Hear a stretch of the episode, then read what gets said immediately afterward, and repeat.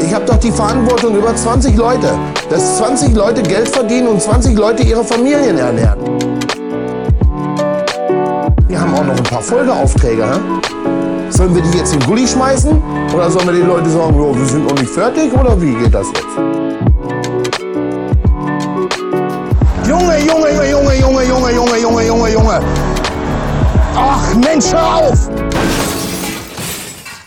Herzlich willkommen zum Bauleiter, nein, Baustellen-Podcast mit Jan und David.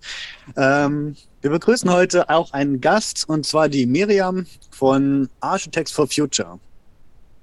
Hallo. Hi, von mir auch. Vielleicht, vielleicht starten wir einfach mal, indem du dich einfach mal unseren, unseren Hörern vorstellst und auch vielleicht die Architects for Future. Ja, sehr gerne. Also ich bin Miriam, wie schon gesagt, und ich engagiere mich bei Architects for Future. Da hat mich eine ehemalige Studienkollegin draufgebracht. Ja, und wir engagieren uns im Prinzip für eine notwendige Bauwende, die kompatibel ist mit einer 1,5 Grad, ähm, ja, mit, mit 1,5 Grad einfach, ja, weil der Bausektor hat ja einen sehr großen Fußabdruck, nämlich 40 Prozent der Treibhausgasemissionen und 90 Prozent der, der inländischen Ressourcenentnahmen entspricht auch dem Verbrauch des Bausektors und ich glaube, es sind nur 50 Prozent des Müllaufkommens und all diese schrecklichen Zahlen. Ja, und da musste sich dann sozusagen zu Fridays for Future ein, ein Komplementär nur für die Architektur gründen und das wurde dann Architects for Future, aber wir sind nicht nur Architekten, wir sind eigentlich Bauschaffende aus allen möglichen Bereichen. Seit die Ortsgruppe Frankfurt habe ich gesehen gehabt, richtig? Genau, also es gibt verschiedene Arbeitsgruppen und es gibt verschiedene Ortsgruppen. Und, und wie viele seid ihr in dieser, in dieser Gruppe? Hm, aktiv in Frankfurt sind wir vier, fünf ungefähr. Und aber wir haben einen Telegram-Chat und da sind, glaube ich, 120 Leute drin, aber die sind nicht so wirklich Oha. aktiv. Alle. ja. Ja, ich muss gestehen, ich habe davor auch noch nichts davon gehört gehabt bis, äh, ich weiß gar nicht, wie wir drauf gekommen sind, ob David auf den Account gekommen ist oder nee, wie auch immer. Die Miriam hat uns angeschrieben aufgrund unserer Nachhaltigkeitsfrage und hat uns erstmal gerügt. ja, wir, wir, waren vielleicht ein, ein wenig äh, oberflächlich in der letzten Folge. ja, wer hattet gefragt, ob, ob wir äh, so, das ja. auch posten können auf unserem Kanal und dann habe ich gesagt, ich höre es mir mal an. Und, Stimmt, so war das dann sind mir ein paar Sachen aufgefallen, ja, und dann habt ihr mich eingeladen. Ich bin ja, sehr ist ja, auch, ist ja auch richtig. Wir wollen, wir wollen ja auch hier Sachen richtigstellen. Das haben wir auch schon mehrfach im Podcast betont. Ähm, wir sind uns, glaube ich, bewusst, dass wir nicht die Experten in den meisten Themen sind. Und deswegen holen wir uns doch Leute dazu, die sich ein bisschen intensiver mit, äh, mit Spezialthemen beschäftigen. Miriam, hast du denn ein Fachgebiet, wo du irgendwie ganz stark drin bist oder wo du dich ganz stark für ähm, engagierst? Hm, kann ich so nicht sagen. Also ich habe mich in den letzten zwei Jahren viel mit Baustoffen beschäftigt, also persönlich so, ne? Und hatte, ähm, ja, weiß ich nicht, Kurse belegt, zum Beispiel über, zu lasttragenden Strohballenbau, weil das fand ich extrem spannend. Der ist in der Schweiz, sondern in Österreich wird da gerade viel gemacht. Und Lehmbau natürlich, weil das natürlich super nachhaltig ist, aber wir leider ein bisschen zu wenig darüber wissen. Ja. Und ansonsten engagiert sich die Ortsgruppe Frankfurt viel ähm, für den Erhalt des Bestandes beziehungsweise ja gegen, gegen Abriss und Neubau, ne? Also speziell Ersatzneubau. Man reißt was Altes ab, weil sanieren ist zu teuer und dafür baut man halt was Neues hin. Und das hat halt vor allem den, den Grund, dass ähm, sich das eigentlich fast nie lohnt, weil die Emissionen, die entstehen im Bau und während des Abriss übersteigen meistens die Emissionen, die ähm, ja eigentlich äh, so ein sanierter Altbau noch äh, im Betrieb verursachen würde. So kann man das sagen. Ne? Aber es wird halt meistens nicht geguckt so ganzheitlich. Es wird halt meistens geguckt, okay, wie effizient ist der Altbau, wenn man ihn saniert. Hm, der hat nicht dasselbe Niveau wie der Neubau und dann wird halt abgerissen und neu gebaut. Und natürlich, weil es auch günstiger ist oft. Ne? Ja, und dafür setzen wir uns ähm, oder das ist zumindest auch der Plan, dass wir uns dafür verstärkt einsetzen möchten. Wie, wie geht ihr diesen Weg? Also, wie kann ich mir das vorstellen, dass ihr euch einsetzt? Also, seid ihr in irgendwelchen Gremien aktiv oder ist das eher so ein bisschen Öffentlichkeitsarbeit? Hm, es gibt jetzt verschiedene, ja, also es gibt jetzt verschiedene Ansatzpunkte so, ne? Wie gesagt, wir sind jetzt nicht so viele, wir sind drei, vier, also wir haben jetzt nicht so mhm. unglaublich viele Kapazitäten. Ähm, ja, und wir hatten, hatten jetzt überlegt, uns erstmal zu vernetzen, ne? zum Beispiel mit äh, Zukunft städtische Bühnen, da geht es halt um den Erhalt der städtischen Bühnen. Ähm, die betreiben das aber, glaube ich, eher oder die haben eher die Motivation aus Denkmalschutzgründen und wir haken da dann halt so ein bisschen ein, ähm, weil es einfach ein berühmtes Projekt ist. Ja, jeder kennt das, jeder hat da irgendwie eine Meinung zu, ne? Und das ist ja auch was die Oper immerhin und die soll jetzt einfach verschwinden und dann durch so einen super tollen Neubau ersetzt werden und so weiter, ne? Und da kann man ganz gut ansetzen, denke ich, ähm, und hat dann gleich Aufmerksamkeit, ne? Ansonsten hatten wir noch geplant, ja, mit, mit, mit anderen Aktivisten vom Koala-Kollektiv und ähm, wer war denn noch dabei? Ich glaube, es war. Jetzt muss mir mal kurz helfen. Was ist das Koala-Kollektiv? Das Koala-Kollektiv ist ein Ableger von Extinction Rebellion. Falls ihr Extinction Rebellion kennt. Die habe ich schon mal an den Medien gehört. ja, genau, das sind, das sind liebe Aktivisten halt. Äh, ich glaube, das kommt ursprünglich aus Großbritannien. Jedenfalls, mit denen hatten wir überlegt, äh, das Juridikum anzustrahlen und ja, dann eben alles zu thematisieren. Ja, das Juridikum ist, ich weiß nicht, ob ihr das kennt, das ist da ähm, Campus Bockenheim und es soll halt alles abgerissen werden. Das ist eine Riesenplatte aus den 70ern. Mhm. Schon mal gesehen. Und dann dann, ja, genau. Dann haben wir uns dann überlegt, wie wir das äh, vielleicht thematisieren könnten und hatten überlegt, eine Luminale zu machen. Haben aber leider keine Genehmigung bekommen und wir hoffen natürlich, dass das äh, dann in Zukunft vielleicht noch passieren wird, ja. Also das sind jetzt so die Pläne konkret für Frankfurt und ähm, das Abrissthema. Okay. Alles sehr, sehr interessant. Du hast vorhin ein, äh, einen Begriff benutzt, der mir noch nicht so bekannt ist, und zwar Lastabtrag oder lasttragende äh, Strohballenbau, richtig? Um was genau handelt es sich denn da? Da handelt es sich um Strohballen, die so dicht gepresst sind, äh, ja, dass sie A nicht so gut brennen und B ähm, gut tragen. Und die werden dann gestapelt so ähm, mit versetzten Schutz, ne? wie, wie bei so einem Mauerwerk und ähm, die halt, ne? man dann äh, eine, eine lasttragende Wand. Und ja, da gibt es schon ganz schicke Projekte, vor allem in der Schweiz und in Österreich auch. In Österreich wird es sogar schon gelehrt an der Uni. Okay. Ähm, an der Uni in Salzburg ist da ein Dozent, der dann, der dann auch lehrt, wie man das berechnet und so weiter. Ja, und ich glaube, das höchste Haus, das war dreigeschossig in der Schweiz. Ist dann auch eine Lawine ähm, reingekracht. Und witzigerweise hat dieses Haus ähm, super gut weil halt das Stroh ne, ist, ist, ist nicht so rigide, ist nicht zerborsten oder sowas, wie das vielleicht bei anderem Massivbau äh, passiert wäre, sondern hat sich irgendwie so ein bisschen, äh, hat so ein bisschen nachgegeben und dann nach einer Weile einfach wieder die Form, also seine ursprüngliche Form angenommen. Also die Lawine ist dann irgendwie den Berg wieder hochgerollt oder irgendwie so muss man sich das vorstellen. quasi wie so eine Knautschzone. Ja, voll interessant. Also es wäre quasi für, ich sag jetzt mal, Einfamilienhäuser, Reihenhäuser, die Alternative zu Beton. Kann man so sagen, ja. Ähm, ich glaube, in Österreich wird jetzt auch eine Schule realisiert, eine Grundschule, mhm. eine kleinere. Ja, ähm, man muss dann natürlich noch so ein bisschen forschen und gucken, wie sich das verhält und so weiter. Und in Deutschland hat das natürlich auch noch keine beaufsichtliche Zulassung leider. Ähm, ja, aber da ist auf jeden Fall Potenzial. Aber ja, ein Hochhaus kann man damit wahrscheinlich nicht bauen. Nee, das wird nicht funktionieren. Okay. Äh, weißt du denn zufällig, wie das mit den Dämmwerten ist? Also muss das dann nochmal extra gedämmt werden oder ähm, wie sieht es da aus? Das ist, das das ist ja auch ein großes Thema, was nachhaltig an, äh, Nachhaltigkeit angeht. Ne? Die ganzen, ich sage jetzt mal, Sondermüll, den wir an die Fassaden klatschen. Plakativ gesagt. Ja, also das äh, muss nicht extra gedämmt werden. Es ist dann quasi wie ja, eine monolithische Wand und man kann ja auch Stroh einfach als Dämmung benutzen. Ne? Ja, es gibt eben. ja auch genau diesen, äh, diese Strohballen, die dann in den Holzrahmen eingepresst sind. Ja, Gab es eine ganz nette Doku auf Arte, vielleicht habt ihr die gesehen. Noch nicht. Ah, ja, lustig, die würde ich mir mal anschauen. Die ist echt süß. Ja, ähm, jedenfalls, ja, das äh, ist vielleicht auch ein ganz gutes Beispiel für nachwachsende Baustoffe, für die man jetzt nicht unbedingt ähm, ja irgendwie groß, groß extra Flächen anlegen muss, ne? wie du das gesagt hattest. Äh, mhm.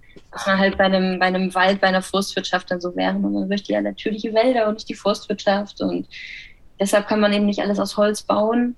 Ähm, würde ich dir vielleicht auch recht geben. Ich weiß nicht genau, äh, du hattest, glaube ich, was gesagt, 30 Prozent oder sowas des Holzschlags würde ausreichen, um den Baubedarf in Deutschland zu decken. Das, da bin ich jetzt nicht so auf dem Stand. Ähm, aber in jedem Fall für dieses Argument wäre Stroh oder ganz allgemein. Also es gibt, in Italien gibt es eine Firma, die macht ganz viel mit Reisstroh. Ähm, es gibt in der Schweiz eine Firma, die machen aus, aus Gras, das sie an der Autobahn abmähen, machen sie Dämmungen.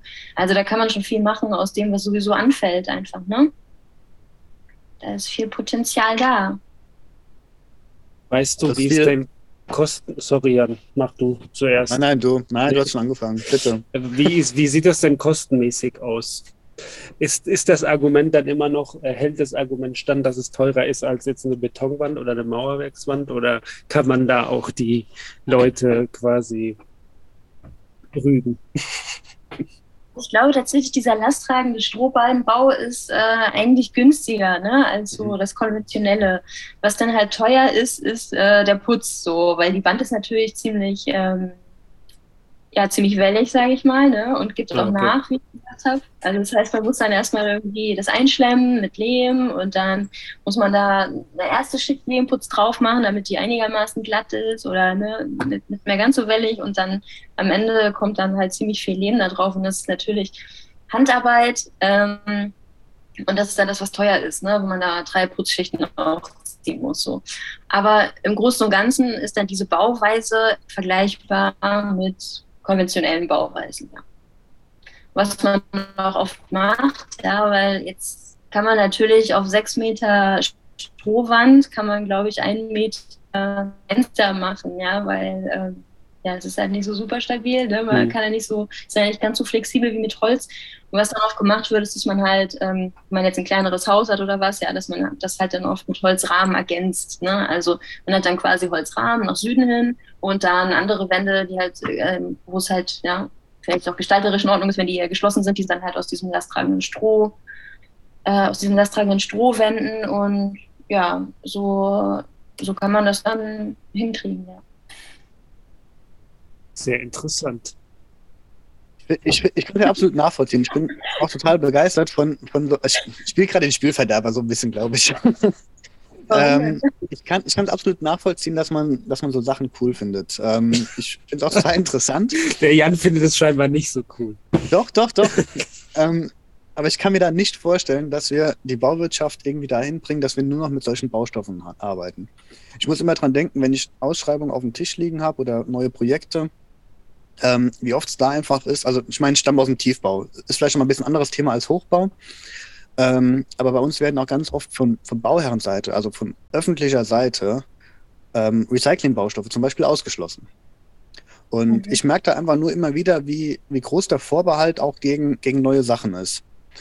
Und wenn es dann nur noch Sachen sind, die vielleicht ein bisschen spezieller sind. Unkonventionell. Unkonventionell, das ist besser. Unkonventioneller sind, ähm, kann ich mir irgendwie nicht vorstellen, dass wir den Wandel irgendwie hinbekommen. Ja, Wenn alle so denken, dann geht die Welt unter. Ja, wahrscheinlich. Das ist ja schneller, als wir denken. Ja, ja also ich kann das, ähm, kann das total verstehen. Und äh, diese, diese nachwachsenden Baustoffe haben es ja auch sehr schwer. Also Stroh zum Beispiel, ja, weil es gibt die Klischees, Stroh brennt und da kommt dann eine Maus rein oder wird aufgefressen das Haus von der Kuh oder keine Ahnung. Die Kuh im Wohnzimmer. Genau. genau. Ähm, ja, aber, aber nichts von dem ist, äh, ist so richtig berechtigt, sage ich mal. Ne? Ähm, wenn man jetzt in die Nachbarländer guckt, nicht nur in die Schweiz oder nach Österreich, wo das äh, so ein bisschen hype ist, sondern nach Frankreich, da wird halt sehr viel mehr damit gebaut. So. Und das liegt nicht zuletzt an den weniger strengen Vorschriften natürlich. Ähm, ja, aber auch daran, dass ich, ähm, ja, dass ich das eigentlich ganz gut da, ähm, wie soll ich sagen, ich glaube, die, die haben sich da ganz gut verbündet, die, die Interessensvertreter. Also das heißt, die Bauern und die Leute, die äh, eben dieses Baustroh vertreiben, ist so mein Eindruck, ja. Mhm. Da gibt dann, die haben ein, Label gegründet, wo sie sozusagen einem Haus zertifiziert haben, wie viel Volumenprozent von diesem Haus nachwachsend sind. Und dieses Label ist mittlerweile staat, staatlich vorgeschrieben. Also das heißt, wenn ich jetzt ähm, öffentlich ein öffentliches Bauvorhaben in Frankreich habe, dann muss ich dieses Label, ähm, muss ich das halt dazu nehmen. Wie DGNB ja, so in, ähnlich. Ja, ich glaube, es ist nicht, also nicht, nicht annähernd so umfangreich oder nee, sowas. Da gibt vom Prinzip. Nur, genau, dass mindestens 15 Prozent von dem Haus müssen halt nachwachsend sein. Ne? Ja. Und, das, wird ja auch, auch leben. Das ist ja so eine Vernetzungsfrage ganz oft. Hm? Ähm, wenn sich Leute zusammenschließen, hat man ja meistens eher eine größere Chance. Bei euch, du hast gesagt, ihr seid auch aus verschiedenen Bereichen bei euch tätig. Ähm, gibt es da auch irgendwie, zum, jetzt nicht äh, auf, Bundesebene vielleicht, aber gibt es da vielleicht großräumlichere Initiativen auch, wo sich Leute zusammensetzen und auch mal aktiv überlegen, wie können wir denn nachwachsende Rohstoffe in den Bau weiter voranbringen? Also es gab tatsächlich von der EU ein Förderprogramm, speziell für Stroh auch, das hieß Upstore und es hat, also es, es, es läuft äh, in den anderen EU-Ländern auf jeden Fall besser als hier, so ein bisschen, mhm. ne? In Frankreich das ist ja auch tatsächlich so, es gibt ja einen, äh, einen Masterplan für den Großraum Paris, Grand Paris heißt der, und da wird der Aushub, nämlich der Lehm, wird dann da weiter verbaut. Er wird in halt zu Stein da äh, gestampft oder wie auch immer, ja. Und dann wird er da direkt mit verbaut. Also in Deutschland ist es, äh, Deutschland ist wirklich so ein bisschen hinten an, muss man ehrlich sagen. Ähm, und wir versuchen das natürlich, uns zu vernetzen und so weiter, versuchen politisch Druck auszuüben und ähm, ja, halt, man muss an so vielen Punkten eigentlich ansetzen. Ne? Man muss natürlich auch die Leute haben, die das, ähm, die das verbauen können, die das planen können, ne? also die das Wissen haben. Ähm, ja, und, und, und da fängt es halt an. Ne? Und dann geht es um Gewährleistung und was weiß ich, das wisst ihr ja mit Sicherheit auch. Ähm, und all diese, all diese Regularien, die das Ganze noch so, ich sag jetzt mal so, ähm, in diese Zwänge pressen, dass wir so bauen, wie wir bauen und auch so müssen. Ne? Ähm, das hängt viel mit diesen Regularien und einfach mit, mit, mit äußerlichen Bedingungen zusammen. Und das ist eben das, wofür wir uns ganz stark einsetzen, auf verschiedenen Ebenen, dass wir das irgendwie abbauen und überwinden können. Weil, ähm, ja, ich muss es, glaube ich, nicht erklären, die Notwendigkeit, oder? ich glaube, das steht außer Frage. Ja. Ähm, und jetzt haben wir zum Beispiel auch, weil, also wir haben so viele Anfragen, dass wir nicht mehr hinterherkommen eigentlich. Ne? Also von der Presse, und ja, ach, auf irgendwelchen Konferenzen und Foren und man verlangt da halt auch immer mehr, immer mehr Fachwissen einfach von uns, ja. Und man muss, man muss, man muss halt überlegen, okay, wir haben die Zahlen gesehen, haben gedacht, oh, wir müssen was machen, wir müssen, müssen einfach aktiv werden und das haben wir uns alles angeeignet, angelesen, was weiß ich. Das war stundenlange Arbeit, ne? Und das müsste ja jetzt, ähm, na, nicht jedem bevorstehen, aber jeder müsste das jetzt eigentlich, ähm, man, man muss es jetzt irgendwie integrieren in diese ganzen Prozesse. Das ist auch nicht so leicht. Und ja, wir waren auf jeden Fall überfordert damit und deshalb haben wir ein Crowdfunding gestartet. Und mit diesem Crowdfunding ähm, ja, möchten wir ein, zwei Stellen schaffen bei uns, einfach weil die Arbeit explodiert und wir kommen nicht mehr hinterher. also ähm, an dieser Stelle, vielleicht könnt ihr das verlinken. Sehr gerne. Podcast, wie auch immer. Falls ihr da einige Natürlich. Also ich glaube, wir werden, wenn die Folge rauskommt, auf jeden Fall mal in der Story ein Haus zeigen, das aus Stroh gebaut ist. Und natürlich euer Crowdfunding vernetzen. Natürlich. Machen wir sehr gerne. Äh, noch mal eine kurze Zwischenfrage, weil mich das mit dem Stroh so interessiert. Ähm, das hat dich getriggert, ja? Das hat mich wirklich getriggert. Ich, Stroh, Stroh ist dein Ding. Nein, aber wird es dann von außen nochmal, ähm, ich sage jetzt mal, mit Holz vertäfelt oder ähm, gibt es dann quasi nochmal eine Fassade, die da vorgehängt wird oder angeschraubt wird dann an das Holz oder ist von, ja gut, stimmt, kann man das auch von außen mit Lehm verputzen oder wie ist da so der, der Weg, der gerade gegangen wird in Österreich und Schweiz? Also ich glaube, der, der Außenputz ist dann auch Lehm und obendrauf Kalk. So. Ah, okay. Es gibt aber auch, also es gibt das Büro, das darf ich ja bestimmt nennen, oder? Klar. Das heißt äh, Atelier Werner Schmidt. Und der Typ, also der ist einfach, also ich, ich, bin, ich bin Fan, muss ich echt sagen. Und auf jeder Nachhaltigkeitsveranstaltung ist er halt der King, ne? Weil dann kommt er da mit seinen Häusern da, wo er das Stroh einfach gestapelt hat und die Baustellen sehen einfach aus wie ein riesen, wie ein riesen Strohhaufen halt, ne? und, dann, von oben drauf dann Ringanker aus Holz und ja, dann wird dann äh, das Dach da drauf gesetzt. Und weil er halt auch dieses, dieses, Problem hatte, dass da nicht genug Licht durchkommt, hat er dann halt ähm, eben auch Gle also Glasböden eingebaut und halt viel Licht ähm, von oben durch das Dach gelassen. Ähm, ja, aber bei einem anderen Haus hat er dann tatsächlich auch noch die Strohballen äh, im Dach gestapelt. Also das heißt, er hatte dann sich angeguckt, wie die Maya früher ne, die, die, die Bögen gebaut haben. Und ähm, ja, wisst ihr ja, die äh, quadratische Parabel ist ja. es, glaube ich. Ne? Genau, und äh, diese quadratischen Parabel hatte dann auch die Strohballen gestapelt und hat dann ein Haus 100% nur aus Stroh gebaut, wo auch noch das Dach gestapelte Strohballen sind. Ja, auch ich, das werden wir verlinken. ja. ja, also ich, ich kann das total verstehen. Ich fand das so faszinierend, dass ich äh, da diesen Kurs belegt habe letzten Sommer. Ähm, Lasttragender Strohballenbau, der wurde dann geleitet von dem Dozenten, der an der Uni Salzburg, Wirko Kader heißt der, der an der Uni Salzburg äh, den lasttragenden Strohballenbau unterrichtet tatsächlich. Findet man denn solche Kurse? Beim äh, Norddeutschen Zentrum für nachhaltiges Bauen.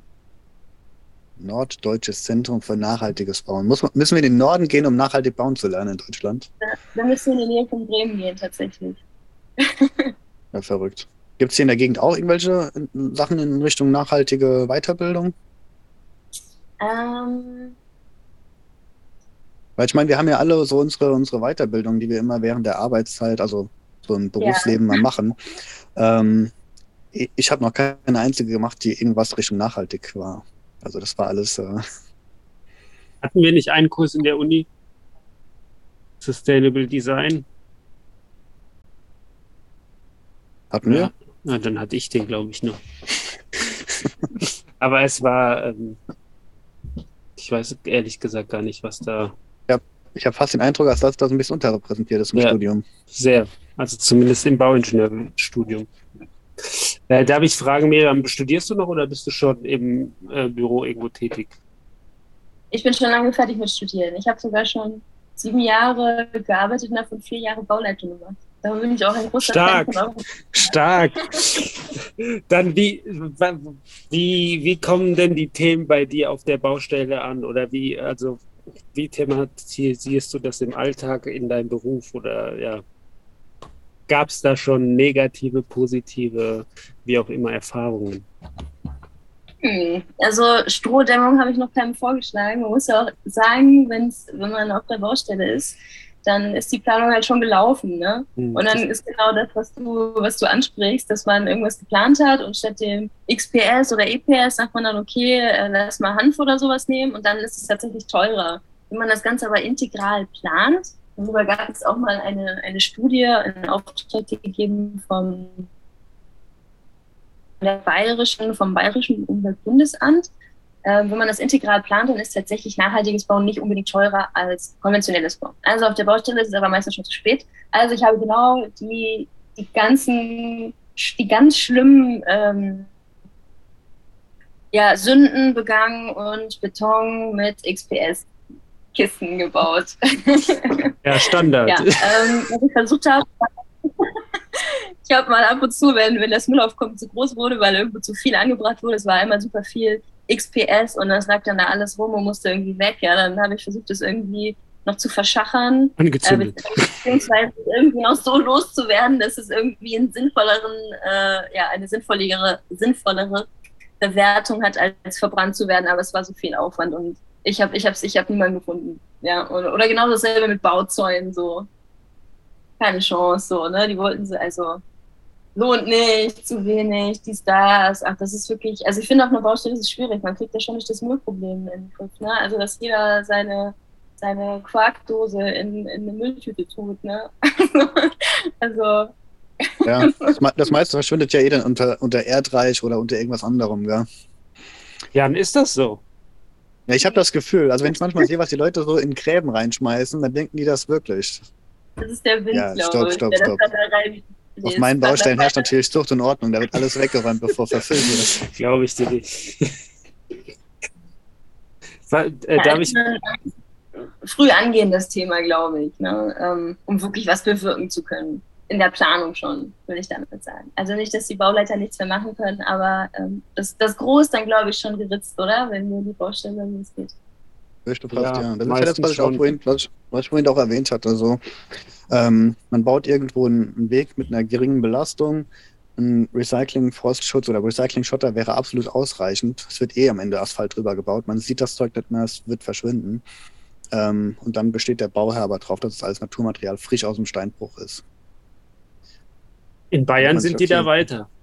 Ja, wenn, wenn die öffentliche Hand schon, schon da nicht mitspielt und, und lieber äh, das Naturmaterial benutzt als den Recycling-Baustoff, dann ja. Ja, hatte ich auch mal das Thema. Ist der Anfang schon mal schwer.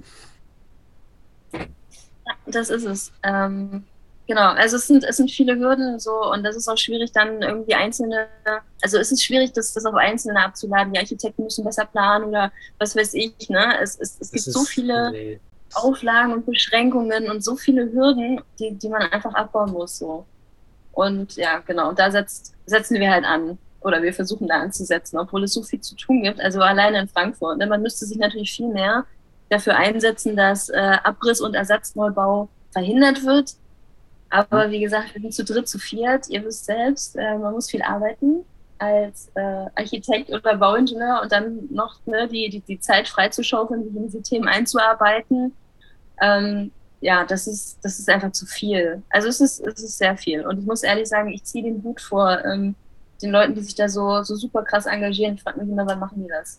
so.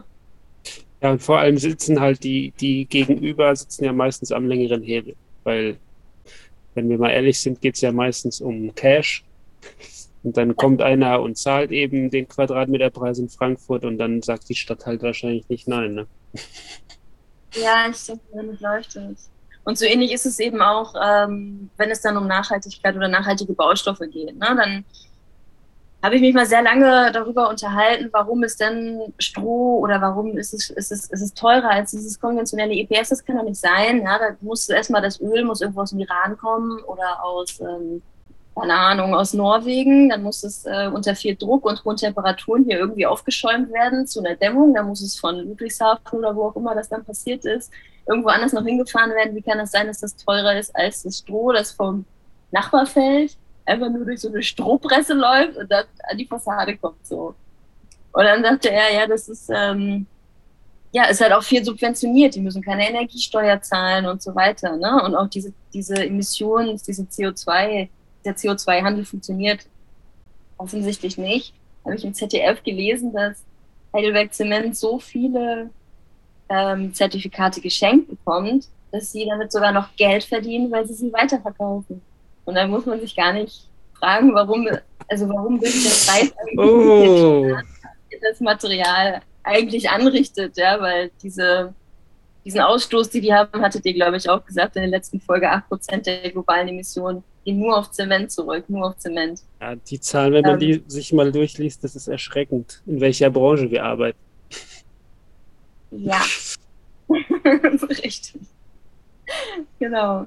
Ähm, ja, und trotzdem ist es so super billig und einfach weil der Schaden, den das halt anrichtet, nicht abgebildet wird, ne? In dem Preis. Das zahlt dann halt der Staat oder derjenige, der dann halt den Schaden trägt, ne? Ja. Glaubst du, dass, äh, dass es reicht, wenn man das mehr bewirbt und die Leute vielleicht die Hürden abbaut, um das zu benutzen, oder brauchst du tatsächlich vielleicht auch Anreize? Ja, also auf jeden Fall brauchst du finanzielle Anreize. Also ich glaube, nur der gute Wille, ne? ich glaube, das wissen wir selbst, das reicht nicht. Ne? Am Ende ist es immer der Preis. Und es ist, denke ich, ein politisches, äh, ein politisches Instrument, also auch einfach diesen, ja, ne, wenn, wenn du jetzt fragst, ähm, David, äh, wie wird das gemacht? Ja, da muss es natürlich eine beaufsichtliche Zulassung für geben. Die muss man beantragen. So, da gibt es so einen Verein, den Fachverband äh, Strohballenbau, und, und die ähm, finanzieren dann solche beaufsichtlichen Zulassungen. Ne? Die kosten, was weiß ich, wie viele tausend Euro, 20.000 habe ich mal irgendwo gehört, dauern zwei Jahre. Ne? Da müssen die das Geld zusammenkriegen. Und weil sie natürlich Hardcore-Ökos sind, machen sie dann erstmal eine Zulassung mit Lehmputz so. gibt es halt für, was weiß ich, diese Dämmstärke und 6 cm Lehmputz, macht eine F19-Wand sogar. Und ja, dafür gibt es überhaupt solche Zulassung. Für weniger Putz oder für eine andere Bauweise gibt es das Licht, ne? Oder auch wie kann man jetzt eine Maschine entwickeln, die das irgendwie effizienter hinkriegt und billiger hinkriegt. Dafür müsste man halt ähm, einfach mal ein bisschen mehr da reinbuttern, so, ne? Und auch einfach mal diese ganzen Normen und so einfach mal unabhängig überprüfen, weil man munkelt ja auch, dass sich da der ein oder andere Hersteller vielleicht mit einer Norm versucht, Monopole zu sichern auf dem Markt, so für seine Dämmung, dass die halt dann genau darauf passt und so. Habe ich nur gehört, habe ich nur gehört. Aber ähm, ja, ihr, ihr, seht vielleicht, worauf das hinausläuft. Und ich stelle mir das vor, dass es ähnlich laufen könnte wie mit dem Verbot der Glühbirne. Ja? Wenn die Glühbirne nicht verboten wäre, dann äh, hätte man niemals so viel Geld investiert, äh, schöne, günstige LEDs zu entwickeln. Weil davor war eine LED einfach so eine Krankenhausleuchte, einfach weißes Licht, grell, hässlich, niemand wollte das haben. Ne? Plötzlich war es aber ein Anreiz, okay, Glühbirne ist nicht mehr, wir müssen das was anderes überlegen und plötzlich ist es dann, ne, gibt es mittlerweile LEDs, super energieeffizient in allen Farbtönen und ähm, ja, also es funktioniert. Man muss Anreize setzen, auf jeden Fall. Also nur. Sogar oh im Edison-Look gibt es die jetzt. Ja. In genau. der Edison-Look. Ja, hier Vintage, so mit so richtig großen hier Schleifchen. Ach so, wo aussieht wie Glühdraht. Ja, genau. Ja, ja. Edison-Look. Aber ich wollte dich nicht unterbrechen. Kein Problem, also ich kenne die Glühbirne auch nicht. äh, diese LED-Lampe. ja. Ähm, wo haben wir denn? Ich habe schon vergessen gerade. Ja, man muss Anreize setzen. Also und, und wir, darum engagiert sich Architects for Future auch vorwiegend politisch. Natürlich gibt es auch viel Aufklärungsarbeit und wir setzen hier unter an und sagen, ne, was ich nicht äh, fordern von den Kammern, dass sie ähm, eben diese, diese Nachhaltigkeitsthemen einfach mehr auf die Agenda setzen, wenn es um die Fortbildungen geht, die du angesprochen hattest, ähm, Jan. Ne? Haben wir auch schon mal eine Liste gesammelt, welche Dozenten würden wir uns wünschen und haben die mal an die Kammer geschickt. So, ne? Oder was wir auch gemacht haben, im Ahrtal gibt es ja sehr viele alte Fachwerkhäuser, ähm, haben wir uns mit dem Verein Historisches Ahrtal zusammengetan und dann quasi so Lehmbaukurse organisiert, wo die Teilnehmer ähm, dann Befache saniert haben von Häusern, die geschädigt waren. Jetzt war das, ja? ah, okay, nach der Flut. ich wollte auch gerade fragen. Ja, nach der Flut. Genau, und da, äh, das habe ich dann auch bei der Kammer angemeldet in Rheinland-Pfalz. Dafür gab es dann auch Fortbildungspunkte und so weiter. Und ja, einfach mal so Anreize setzen halt. Ne? Ähm, ja, und hoffen, dass es Nachahmer findet. Also Leute, wir müssen alle aktiv werden. Jetzt kriege ich so ein bisschen, jetzt kriege ich so ein bisschen schlechtes Gewissen, wenn man so hört, wo du dich überall einsetzt und was du alles so ähm, organisierst. Ja, und wir bekommen es nicht mal hin, unseren eigenen Podcast zu schneiden. ich muss ehrlich sagen, dass ich keine Baustellen mehr leite und nur darum habe ich die Zeit dafür. Wenn ich noch Baustellen ah, okay. leiten würde, würde ich das nicht hinkriegen. Muss ich ehrlich sagen. Okay. Ja, wir können uns äh, unterstützen, indem wir natürlich spendet für unser Crowdfunding, dass wir ein, ein, zwei Stellen schaffen können, mit denen wir dann ähm, ja, einfach mehr, sehr viel mehr Kapazitäten haben. Das heißt, es sollen auch zwei Vollzeitstellen werden? Hm? Sollen es dann zwei Voll Vollzeitstellen werden? Wo Leute sich dann nur ja, mit, intensiv mit dem. Ja, so ist das gedacht, genau. Aber so ganz tief drin bin ich auch nicht in dem Thema. Wäre wär aber schon mal ein Ansatz. Zwei Leute, die sich nur damit beschäftigen, die kommen vielleicht weiter als Leute, die äh, sich zwischen Tür und Angel immer mit solchen Sachen rumschlagen müssen und da äh, an hoher Stelle anklopfen müssen. Auf jeden Fall, das wäre eine große Entlastung. Ja. Ja, vielen Dank, würde ich sagen, oder? Jan, was sagst du? Habe auf alle Fälle was gelernt heute. Ich auch. Miriam, vielen, vielen Dank, dass du dir heute die Zeit genommen hast. Auch, dass du uns direkt mal äh, deine Meinung gesagt hast zu unserer Nachhaltigkeitsfolge. Ähm, da sind wir ja dann auch nochmal so ins, in Kontakt gekommen. Ja, danke, dass du heute bei uns als Gast warst, dass du uns nochmal aufgeklärt hast und uns viele interessante Dinge beigebracht hast. Äh, wir werden auf jeden Fall Architects for Future Frankfurt oder generell supporten, werden da ähm, die Links raushauen. Leute, wenn ihr Geld über habt, ja, nicht nur wenn ihr es über habt, bitte ja, spendet.